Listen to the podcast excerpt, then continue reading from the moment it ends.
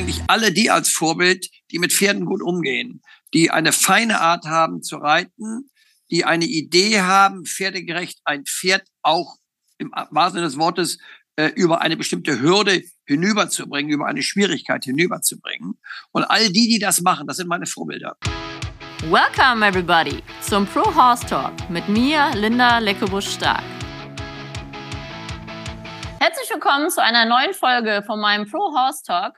Heute mit einem ganz besonderen Gast für mich, weil mein Motto ist ja, wir wollen über den Tellerrand schauen, wir wollen alles lernen, was gutes Reiten verbindet, damit es den Pferden besser geht, sie besser ausgebildet werden, genauso wie die Reiter.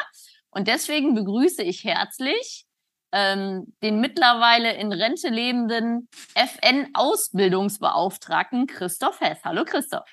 Ja, hallo Linda. Vielen Dank für die Begrüßung und ja, mal sehen, was du jetzt an Fragen auf Lager hast. Genau, also wenn man dich vorstellen will, gibt's ja eine lange Liste. Du warst Trainer, du, war, du bist äh, immer noch aktiver Reitlehrer, du bist Richter auf äh, Olympianiveau sogar. Und äh, deswegen ist das natürlich total spannend, weil du ja aus einer ganz anderen Welt kommst wie ich. Also dem klassisch Reiten das ganze Leben gewidmet, kann man glaube ich so sagen, und immer noch aktiv. Und ähm, im ersten Teil geht es immer darum, dass wir ein bisschen die Person kennenlernen. Vielleicht können wir einfach wirklich ganz vorne anfangen. Wie bist du zum Reiten gekommen? Also glaube ich ganz anders als du. Du bist ja in einer Pferdefamilie geboren, in Anführungsstrichen. Deine Mutter war schon eine bekannte Trainerin, ist es nach wie vor, hat äh, sich auch äh, ja als Buchautorin hervorgetan, ganz wunderbar und hat, hat viel bewegt und quasi in deren Fußstapfen bist du unterwegs.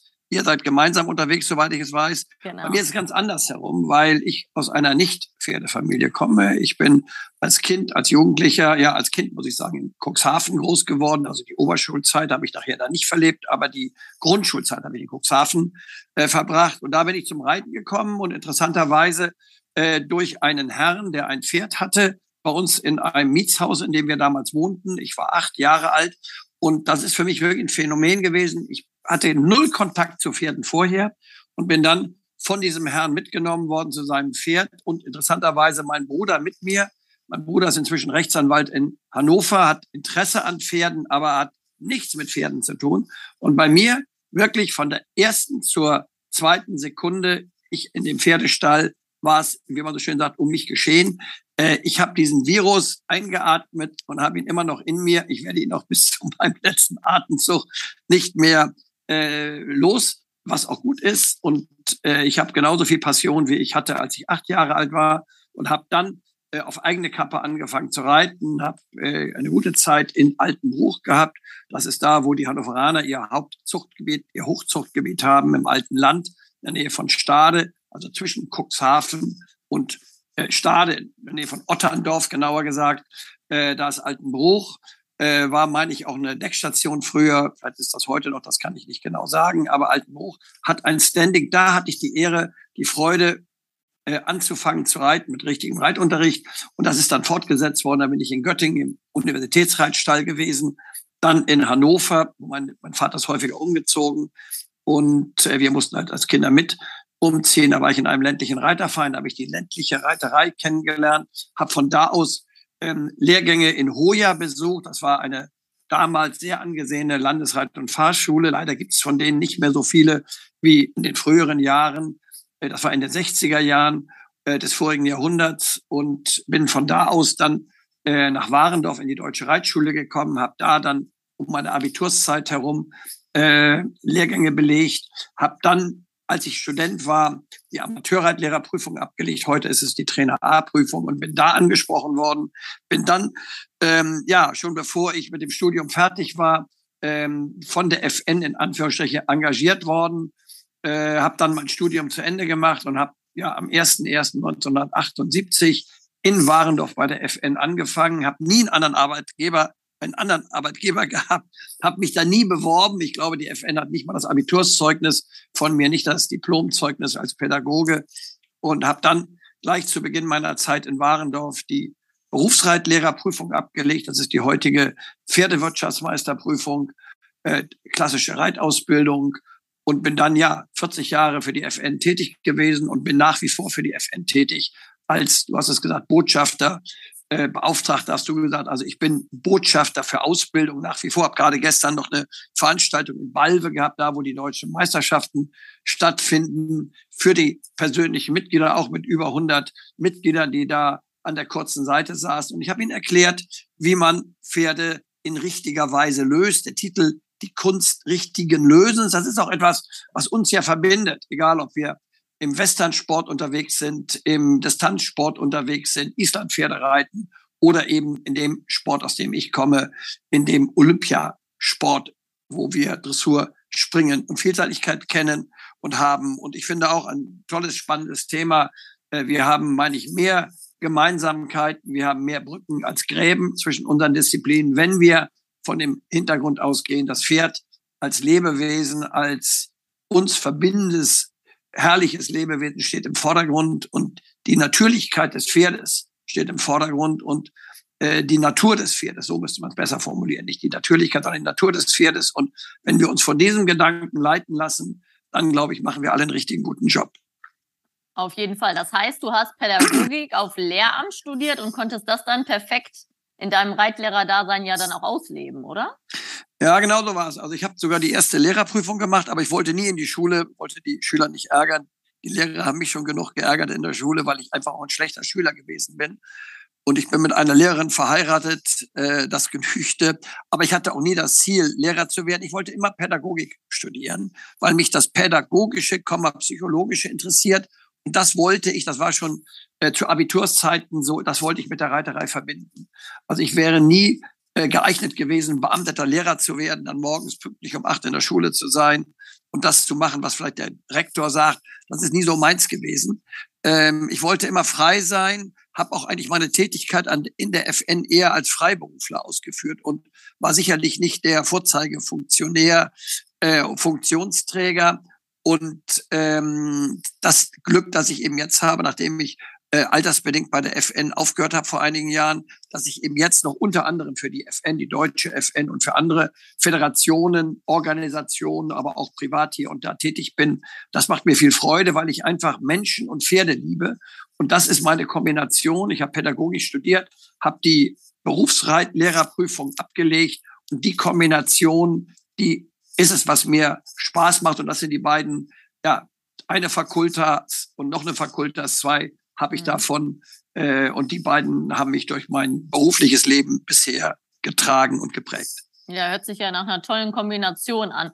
Was ist, bist du denn immer auch hobbymäßig dann nach der offiziellen Arbeitszeit geritten oder reitest du noch? Also im Augenblick reite ich nicht, aber nicht, weil ich nicht will, sondern weil ich einfach zu viele Termine habe und Reiten hat mir immer nur Spaß gemacht vor dem Hintergrund der Ausbildung. Also einfach auf dem Pferd sitzen, Anführungsstrichen ist es nicht, sondern ich habe immer den Anspruch gehabt, Pferde auszubilden. Und dann merkte ich nachher, Mensch, Turnierreiten ähm, äh, kriegst du nicht hin, wenn du auch gleichzeitig Richter bist, also nicht auf demselben Turnier, aber dann hat man Termine angenommen, die man vielleicht besser nicht angenommen hätte, um dann selber auf dem Turnier zu reiten. Das war der eine Aspekt, aber der vielleicht noch entscheidendere ist, ähm, ich werde meinen eigenen Ansprüchen nicht mehr gerecht.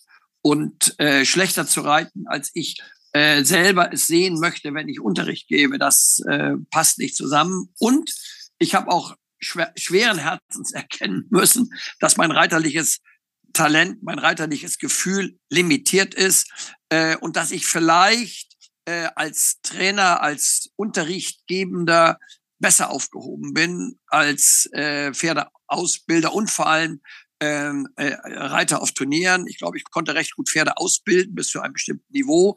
Aber es gibt sicherlich Reiter, die sehr viel besser Pferde auf Turnieren vorstellen können, als ich es gekonnt habe. Und dann habe ich schon früher aufgehört, nicht mehr Turniere zu reiten, obwohl ich bis zur mittleren Klasse springen und Gelände geritten bin und bis zur schweren Klasse Dressur.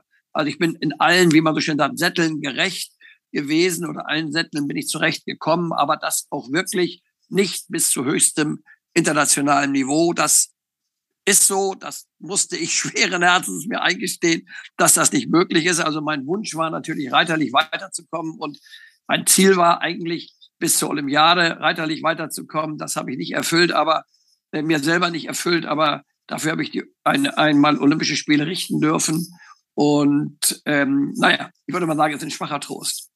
Ja, aber es ist ja auch schwer, alle Abteilungen zu bedienen. Ne? Man muss sich, glaube ich, so ein bisschen entscheiden, ob man aktiver Sportreiter ist, eher Coach, eher Ausbilder oder Richter steht bei uns ja auch immer im Raum, aber wie du selber sagst, dann hat man ja auch Verpflichtungen und braucht Termine und muss sich, die Wochenenden sind ja sowieso immer sehr rar gesät.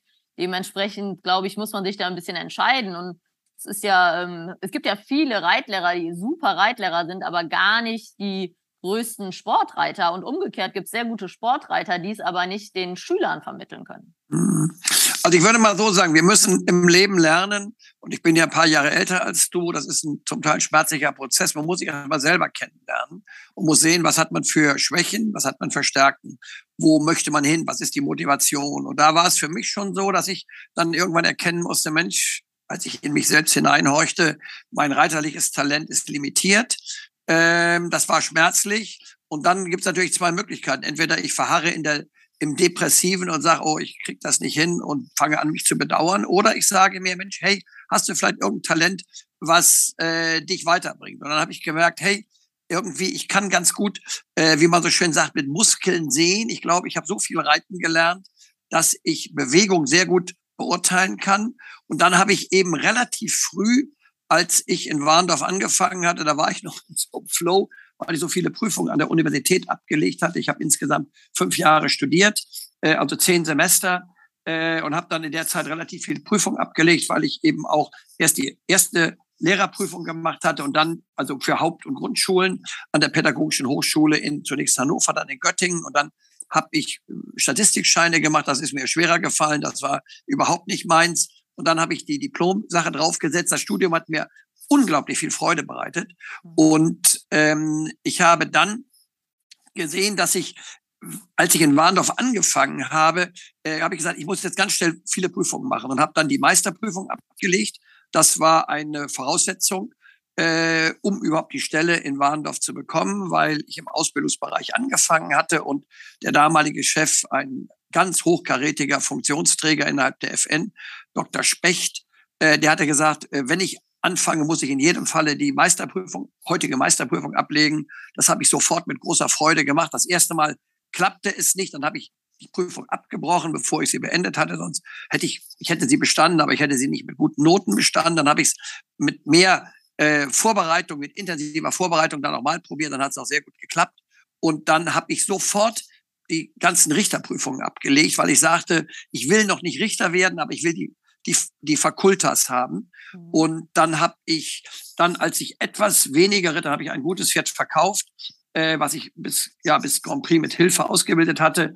Und äh, dann hatte ich Freiräume fürs Richten und dann, ja, da bin ich, muss ich sagen, im Richten, das ist ja manchmal im Leben so, bin ich wirklich durchgestartet, war sehr schnell internationaler äh, Vielseitigkeitsrichter, sehr schnell internationaler Dressurrichter und bin dann 30 Jahre plus minus auf der internationalen Liste, sowohl in der Dressur als auch in der Vielseitigkeit gewesen und haben wirklich das große Glück gehabt, bis oben hin, eben bis zu den Olympischen Spielen, alles zu richten. Ich bin auf den größten Turnierplätzen, man muss sagen, der Welt gewesen. Natürlich das Lieblingsturnier ist Aachen, dann das Bundeschampionat, was ich auch zum Teil mit aufgebaut habe in bestimmten Bereichen. Das sind für mich tolle, tolle Turniere und viele andere auch.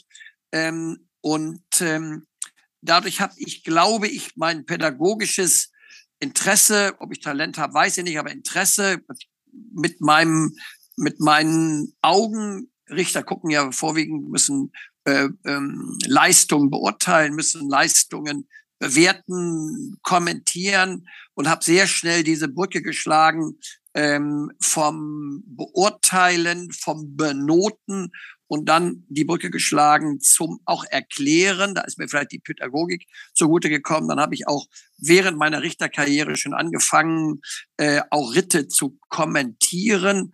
Und da glaube ich, habe ich zu Beginn zunächst mal in so eine, hat so eine, so eine kleine Marktlücke und habe dadurch mir vielleicht auch so einen gewissen Namen gemacht und macht das heute noch, dass ich Ritte kommentiere, nicht mehr beim Bundeschampionat, aber Nürnberger Burgpokal und, und andere große Prüfungen, wo ich ähm, Ritte kommentiere. Und das hilft mir natürlich auch, wenn ich Unterricht gebe, dass ich, glaube ich, ganz gut ähm, äh, Pferd- und Reiterkombinationen erkennen kann äh, und auch sofort, was ein Richter ja auch können muss, sofort erkenne, was sind die Stärken, was sind die Schwächen.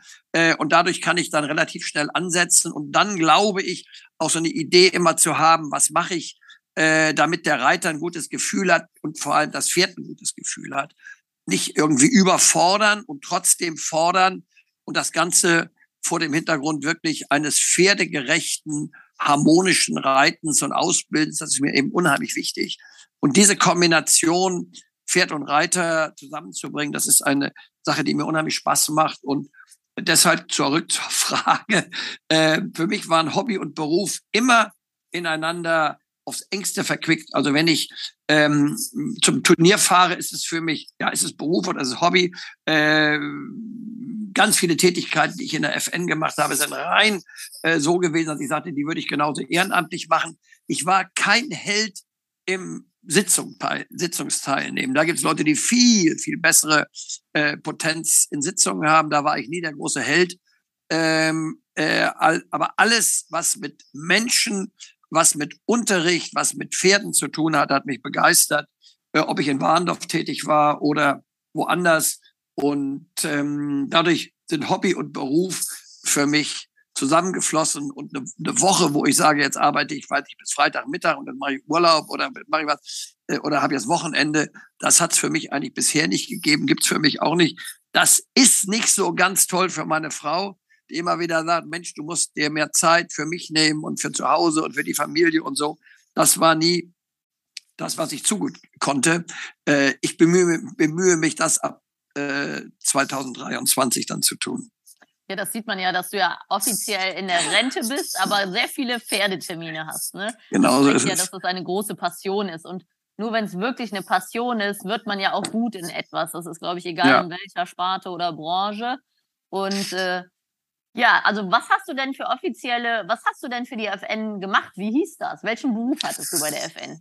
Ja, also ich habe die ähm, Abteilung Ausbildung für über 30 Jahre geleitet. Also mhm. die Abteilung Ausbildung ist eine, würde ich sagen, zentrale Abteilung neben dem Turniersport, äh, dem Breitensport, dem Hochleistungssport, neben der Zucht ähm, sind, ist das ein, ein glaube ich, ein ganz, ganz wichtiges Vehikel innerhalb der FN, innerhalb eines Verbandes. Also es gilt für andere Verbände genauso. Die habe ich äh, über 30 Jahre geleitet, die Abteilung, äh, war da verantwortlich. Ich habe dann ähm, 20 Jahre das oder fast 20 Jahre das DOKR, damals hieß es Bundesleistungszentrum, heute heißt es Bundesstützpunkt geleitet, parallel zur Tätigkeit äh, als ich die Ausbildung hatte. Also da hatte ich die Ausbildung mal, ich sage mal mehr vor dem praktischen Hintergrund. Das war im DOKR äh, in Warendorf. Das ist, wenn man so will, das Zentrum da, wo die Championatsreiter aller Disziplinen vorbereitet werden und junge Reiter geschult werden, äh, wo auch Reiter stationiert sind. Aber gerade der Lehrgangsbetrieb ist sehr, sehr stark da. Mhm. Ähm, und dann habe ich äh, die letzten 25 Jahre zum Teil parallel auch noch die persönlichen Mitglieder. Das ist eine Abteilung, die relativ stark ist, die so um die 60.000 Mitglieder hat. Menschen, die direkt bei der FN angesiedelt sind und sich sehr viel mit Ausbildungsfragen beschäftigen. So bin ich gestern Abend äh, zu einem Seminar, wie ich gerade sagte, in Balve gewesen. Die Kunst richtigen Lösens war das Thema. Und äh, diese Seminare, die habe ich äh, mit ins Leben gerufen. Die gab es schon, aber ich glaube, ich habe die Schlagzahl, als ich den Bereich persönliche Mitglieder geleitet habe, deutlich erhöht. Und ähm, das hat auch uns viele neue Mitglieder gebracht. Und das ist auch heute noch ein Filetstück äh, der persönlichen Mitglieder, weil eben die persönlichen Mitglieder dann direkte Informationen kriegen, sei es in Präsenzseminaren oder, was wir jetzt mehr und mehr in der Corona-Zeit hatten, äh, Hybridseminare im, im letzten Jahr und in, in, zu Beginn der Corona-Zeit haben wir dann ja ähm, Workshops gehabt, die dann online waren, ähm, Webinare oder so Zoom, die Dinge, die wir jetzt machen. Das äh, hat man in der Zwischenzeit gemacht, auch immer vor dem Hintergrund, äh, die, die Ausbildung äh, mit bestimmten Themen äh, so ins Land zu bringen, äh, dass wir am Ende bessere Reiter haben, Bindestrich zum Wohle unserer Pferde. Genau, also da, bei diesem PM-Mitglied, da bin ich, glaube ich, sogar auch Mitglied. Da war ich auch schon auf einem Vortrag. Da geht es ja darum, die Ausbilder auszubilden, weil umso besser die Ausbilder ausgebildet sind, mhm. können wir das ja weitergeben an unsere Auszubildenden und auch Schüler und dann im Endeffekt ja auch an die Pferde. Genau so ist es. Also es gibt, wenn man so will, zwei Arten der Seminare. Einmal die, das, was du jetzt meinst, ist ein, aber das ist jetzt ein wirklich ein fachliches oder organisatorisch fachliches Detail. Das sind Seminare gezielt für Ausbilder, wo es dann also auch um Lizenzverlängerung geht äh, und so weiter, was auch wichtig ist, wo, wo die Multiplikatoren sind. Das habe ich auch sehr viel gemacht, habe ich auch sehr, sehr gerne gemacht, muss ich sagen. Äh, mache ich auch immer wieder. Seminare für Ausbilder. Jetzt dieses Seminar gestern und mhm. was für die PM ist, da kann eigentlich jeder teilnehmen. Persönliches Mitglied und nicht persönliches Mitglied, ähm, wo man einfach allgemeine Themen hat, ähm, äh, wo man sagt, das ist etwas, was Reiter auch mitkriegen müssen, die selber mit ihrem Pferd zu Hause äh, arbeiten, und natürlich Ausbilder sind auch herzlich willkommen. Aber gerade auch die Allgemeinheit müssen wir ansprechen, dass wir wirklich äh, äh, den Menschen, und das ist ja etwas, was sich sicherlich verändert hat, du bist eine andere Generation als ich. Ähm, ich würde sagen, in der Generation, in der ich groß wurde, hatten die die Reiter, wenn sie anfingen zu reiten, das wird dir deine Mutter wahrscheinlich auch sagen, noch mehr äh, Tierkontakt, noch mehr, wie man so schön sagt, in der Pädagogik sagt, äh, aus erster Hand, Kontakt zu Tieren aus erster Hand. Heute erleben wir immer wieder Menschen, die sagen, ja, ich habe viel äh, gelesen im Internet, äh, recherchiert, ich weiß eigentlich relativ gut Bescheid, aber ich übertreibe mal, die sind also noch nie im Pferdestall gewesen, mhm. kommen zum Reiten und sagen, ich kenne das Pferd, aber letztlich nicht aus erster, sondern aus zweiter Instanz. Und ich glaube, das ist etwas, was auch ganz wichtig ist, äh, dass wir als Ausbilder das wissen, dass wir eigentlich bei unseren Reitschülern, wenn wir die kriegen, und das ist so ein bisschen auch das, was bei den PM-Seminaren wichtig ist, dass wir immer wieder das Individuum Pferd, das Lebewesen Pferd mit seinen äh, Bedürfnissen, mit seinen Instinkten, mit seinen Gefühlen, mit seinen Verhaltensweisen äh, unseren Mitgliedern näher bringen.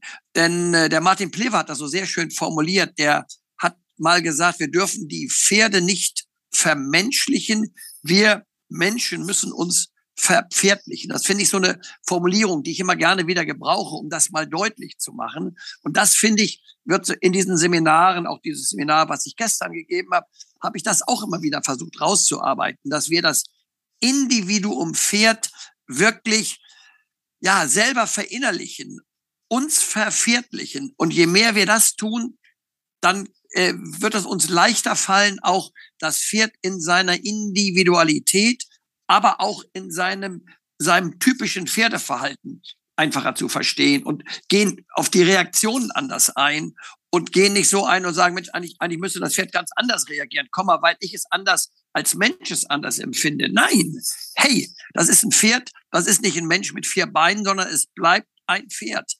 Und äh, hat bestimmte Bedürfnisse. Und das, glaube ich, ist unheimlich wichtig, dass wir das mehr und mehr äh, äh, selber als Ausbilder verinnerlichen, als Reiter verinnerlichen und, und das äh, dann auch in die Praxis, sei es, dass wir nur reiten oder sei es, dass wir ausbilden, äh, umsetzen. Ich glaube, das ist ein, ein wichtiger Aspekt, den wir heute, wenn wir ausbilden, äh, nicht unterschätzen können oder nicht unterschätzen sollten. Auf jeden Fall. Das ist natürlich Fluch und Segen meiner Generation, dass wir so viele Informationen virtuell zur Verfügung haben. Genau. Auf der einen Seite ist es ja Wissen umsonst, was man sich leicht aneignen kann. Genau. Aber es muss halt praxisnah sein. Ne? Und da sind wir Westernreiter, und das kommt ja auch immer mehr beim Klassischreiten mit dieser ganzen Bodenarbeitssache. Ähm, das, darum geht's ja bei der Bodenarbeit, das Pferd kennenzulernen und zu lernen, wie, wie denkt ein Pferd, wie verhält sich ein Pferd und nur weil das Pferd gestern noch immer zu frisch war, kann es vielleicht sein, dass es heute das gleiche Pferd, aber zu müde ist. Man muss ja auch wirklich ja, ja. Individualität berücksichtigen, aber auch die Tagesform haben wir ja nochmal den nächsten Faktor bei unseren Pferden. Ne? Also, ähm, und das finde ich toll, dass die FN sich da öffnet. Und ähm, ich habe ja auf meinem Zettel stehen äh, die Definition deinerseits bezüglich Breitensport und Leistungssport, weil manchmal habe ich das Gefühl als Außenstehende, weil das bei der FN unheimlich viel Richtung Leistungssport gemacht ja, wird. Ja. Aber der Breitensport, der wird manchmal so ein bisschen vergessen, was uns zugute kommt, weil dann viele zum Westernreiten kommen, die einfach nur mhm. entspannt ausreiten wollen. Ne? Mhm. Das ist total richtig, das sehe ich auch so. Und dieser, äh, diese Position, die der Dr. Specht damals hatte, als er mich ansprach, die gibt es eigentlich in der Zusammensetzung heute noch. Also, dass der Chef des gesamten Sportbereiches, der ist verantwortlich, jetzt rein von der Organisationsseite her, vom Breitensport bis hin zum olympischen Spitzensport. Mhm. Und das ist natürlich ein Riesenspagat, was er machen muss. Das hat den großen Vorteil, dass einer alles überblickt und es nicht eine, eine Reiterei für Breitensport und für Spitzensport gibt. Also erstmal ist es ein roter Faden, der für alles gilt. Das ist der große Vorteil. Aber ganz klar, der Sport generell ist immer mehr in Richtung Spitzensport ausgerichtet und weniger in Richtung Breitensport. Und ich muss sagen, ich habe letzten Donnerstag, äh, Freitag war es, ähm, eine, meine ich, gute Veranstaltung mit ähm, äh, gemacht mit Bernadette Brune, die die einen sehr schönen Dressurstall hat, Dressurausbilderin ist in Norddeutschland und äh, die sich interessanterweise neben ihrer äh, Reiterei auf Grand Prix-Niveau immer schon mit Bodenschule beschäftigt hat. Sie kam aus einer anderen Disziplin, sie hat ursprünglich Springen geritten, ist dann vor einigen Jahren ganz in den Dressursattel umgewechselt und, und verbindet das, was sie so in, im Laufe der Jahre, sie ist in verschiedenen Ländern äh, ausgebildet worden, vor allem in Frankreich, äh, glaube ich, aber auch in Belgien und in, in Italien. Und sie hat, ähm, hat sehr viel sich selber an, im Rahmen der Bodenschule angeeignet. Mhm. Und äh, die Verbindung von der Bodenschule zum Reiten, das war mir wichtig. Ich muss zugeben, als ich in der FN noch beruflich tätig war, habe ich mich nie gegen die Bodenschule ausgesprochen, aber ich habe nie äh, das besonders unterstützt, muss ich zugeben. Aber vor dem Hintergrund, dass Bodenschule damals so ein bisschen so ein Selbstzweck gewesen ist. Und ähm, jetzt haben wir äh, eben ein Seminar gemacht, ein, eine Hybridveranstaltung, 100 Leute vor Ort, 300 vor Laptops, ähm, äh, alles von Clipmore Horse, auf, nicht, nicht, also aufgezeichnet, gesendet, kann man ja sagen. Mhm. Und äh, ich muss sagen, das hat mir sehr viel Spaß gemacht, weil wir eigentlich alles, was wir machten, mit der Zielsetzung gemacht haben, wir wollen mit den Pferden also wir wollen die Pferde reiten am Ende. Wir wollen jetzt nicht nur am Boden, ich sage jetzt mal in Anführungsstrichen ja. herumspielen, ja. bitte despektierlich, äh, sondern alles mündet ins Reiten. Und das fand ich ganz toll. Und die Resonanz ist auch sehr gut gewesen. Und ich hoffe, dass das Thema jetzt auch im neuen Jahr weiter von der FN penetriert wird, weil ich glaube, das ist ein sehr, sehr guter Ansatz. Bei mir persönlich kommt noch dazu, ich habe einen äh, sehr, sehr guten Draht zu den Parellis äh, und habe mit denen auch viele Veranstaltungen gemacht. Also bei der Equitana mal eine große Abendveranstaltung. Wir haben mit, mit dem Hannoverschen Zuchtverband in Pferden was gemacht. Ich habe mehrfach mit ihnen in Wellington etwas gemacht äh, und in Wellington und in Ocala äh, bin ich ganz oft gewesen ähm, und habe vor allem mit Linda zusammengearbeitet. Ich habe Filme mit denen gemacht und ich habe immer den Aspekt gehabt, äh, Skala der Ausbildung. Wir haben Filme gemacht, einmal ähm, äh, The Scale of Training for a Happy and Healthy Horse und einmal The Scale of Training in Action. Stundenlang gehen diese Filme, waren so DVDs. Äh, das ist so etwa zehn Jahre her, da haben wir das gemacht. Ähm, und ich habe immer den Aspekt gehabt, ähm, genau schon, die sind so für äh, Behavior and Education am, am Boden verantwortlich und Linda wollte immer, also die Linda Parelli wollte immer ähm, einfach richtiges Reiten lernen. Mhm. Und da habe ich ihr geholfen. Mhm. Nach der Skala der Ausbildung. Die hatte einen sehr, sehr guten Ausbilder, Walter Zettel, einen Deutschen, der über Jahrzehnte in Kanada, Nordamerika sehr, sehr segensreich als klassischer Ausbilder tätig war. Und ich war eigentlich die Fortsetzung von diesem äh, Walter Zettel für Linda Parelli. Mir hat das sehr viel Spaß gemacht, weil die Pferde ganz toll geschult waren, die Reiter nichts verkehrt gemacht haben äh, vom Grundsatz, die ließen die Pferde in ihrer Natürlichkeit gehen.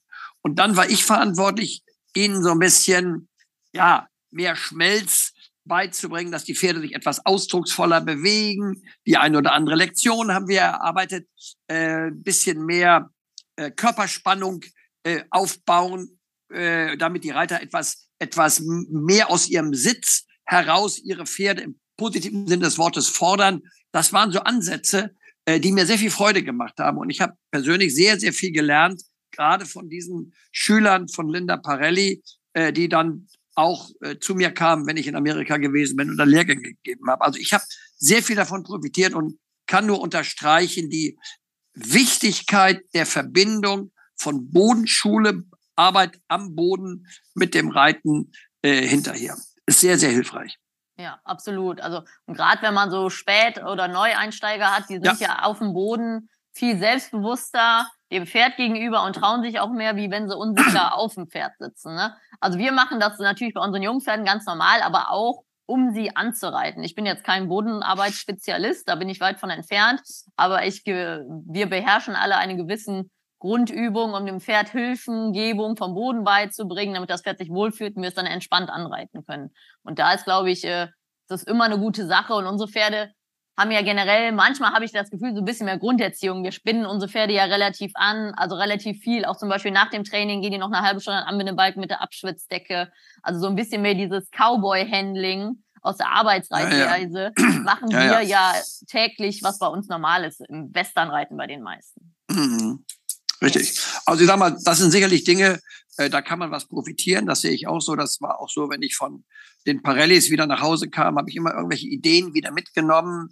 Denn ich sag mal, dieses, äh, äh, gerade Parellis, um das nochmal zu sagen, die sind, die sind da in so eine Marktlücke eingekommen, weil die eben immer wieder, gerade die amerikanischen Damen, die dann, weil sie von ihren Ehemännern tolle Pferde bekamen, aber eigentlich diese Pferde gar nicht bedienen konnten. Und das fängt ja an, also nicht nur bedienen, nicht im Satt von Sattel aus, sondern es fängt ja an, Pferd überhaupt erstmal mit dem Halfter über den Hof zu führen, aus der Box rauszuholen. Dann haben wir ja schon Angst gehabt oft. Und mhm. genau dieses Klientel haben die angesprochen und haben eben versucht, denen so das Pferd näher zu bringen. Und ich glaube, äh, und äh, Pat ist ja auch, äh, ich, Cutting ist ja seine Disziplin, da ist er, glaube ich, relativ weit gekommen im Cutting.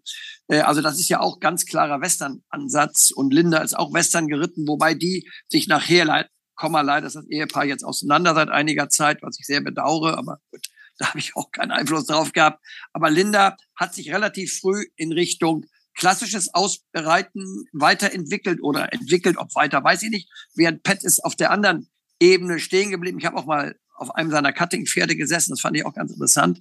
Äh, ich finde, all das, was da passiert, ist hilfreich, wenn wir nur mit offenen Augen herumgehen und wenn wir aufeinander zugehen und nicht hingehen und sagen, also ich bin der Held in meiner Disziplin und ich habe einen Tunnelblick und ich gucke weder links noch rechts, sondern ich glaube gerade das Gucken, das Abgucken, das Gucken, was ich übernehmen kann. Da gibt es sicherlich auch Dinge bei Ihnen, bei euch, äh, bei uns genauso, wo ich sage, oh Gott, besser nicht abgucken.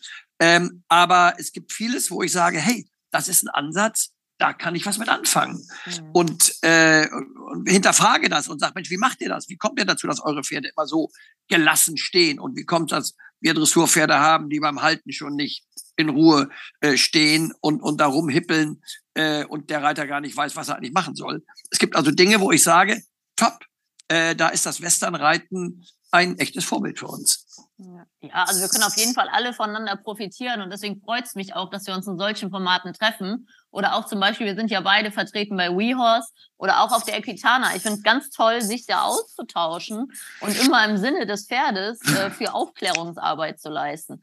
Vielleicht können wir noch zum Abschluss des ersten Teils, ähm, hast du ein, ein Vorbild oder einen besonderen Reitlehrer oder ein besonderes Pferd, was dich besonders geprägt hat? Ja, das ist so eine Frage.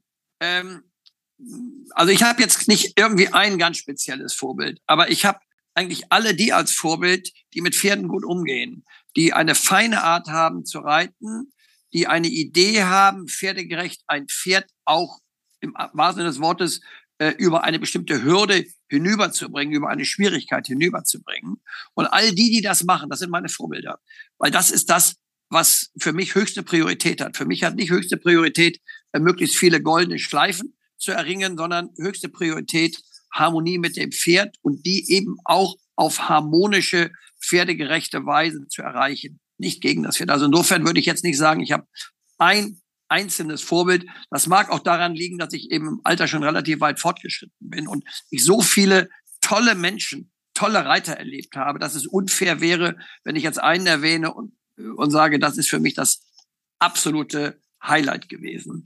Zu den Pferden muss ich sagen, äh, ich, ich habe das jetzt, weil ich so eine Frage öfter schon bekommen habe, da gibt es ein Pferd und das ist für mich eigentlich so ein Schlüsselbeispiel. Das ist ein Pferd, das ist ein, ein Arbeitspferd gewesen, das zwar nicht mehr zum Arbeiten eingesetzt war, aber es war so eine hannoversche Stute, dickes Genick, großer Kopf, kurzer, knubbeliger Hals, die war so gezüchtet worden, damit die Bauern im hannoverschen Raum sie naja, für die leichtere landwirtschaftliche Arbeit einsetzen können. Und der Landwirt, der dieses Pferd hatte, weiß gar nicht, ob er selber gezüchtet hat, das weiß ich nicht mehr, äh, der hatte mir die Möglichkeit oder hat mir die Möglichkeit gegeben, dass ich dieses Pferd reite.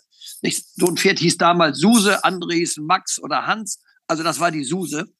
Und ähm, dann habe ich die geritten. Und wie gesagt, ich kam nicht aus einem Pferdehaushalt. Ich hatte damals einen tollen Reitlehrer. Der war in der damaligen Zeit für mich ein absolutes Vorbild.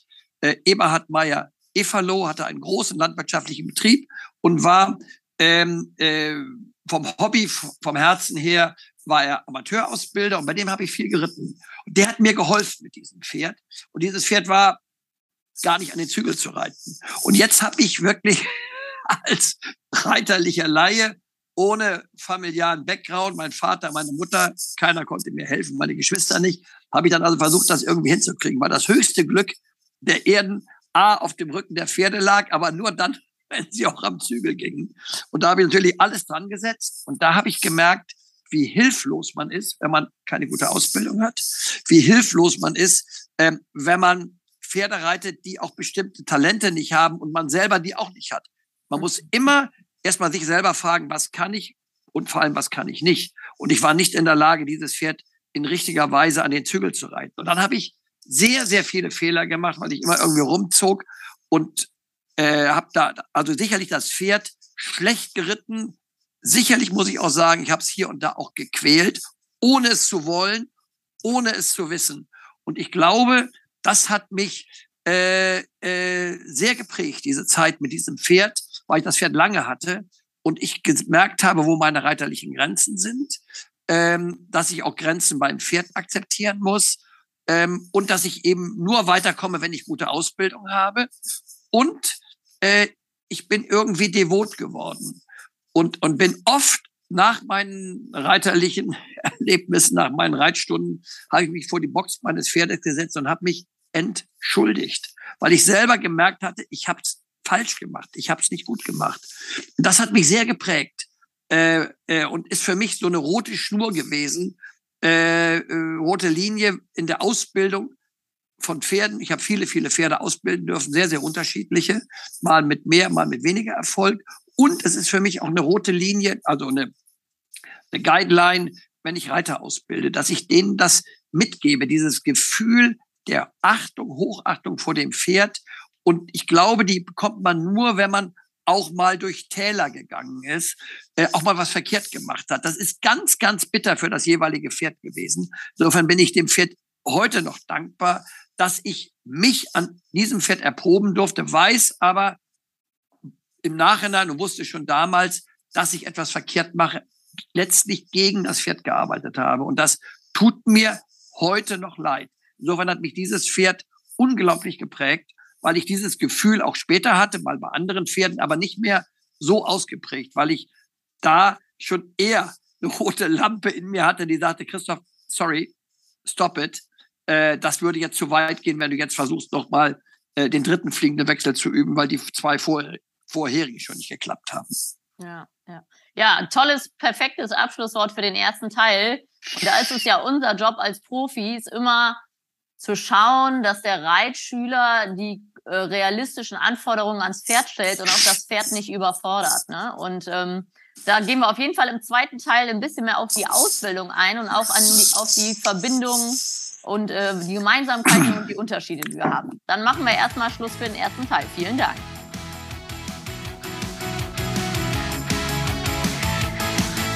Hey, ich hoffe, du fandest diesen Pro Horse Talk genauso interessant wie ich. Wenn du noch mehr Infos brauchst, schau doch einfach mal vorbei auf meinen Seiten bei Instagram, Facebook oder unter leckebusch.com. Thanks for listening.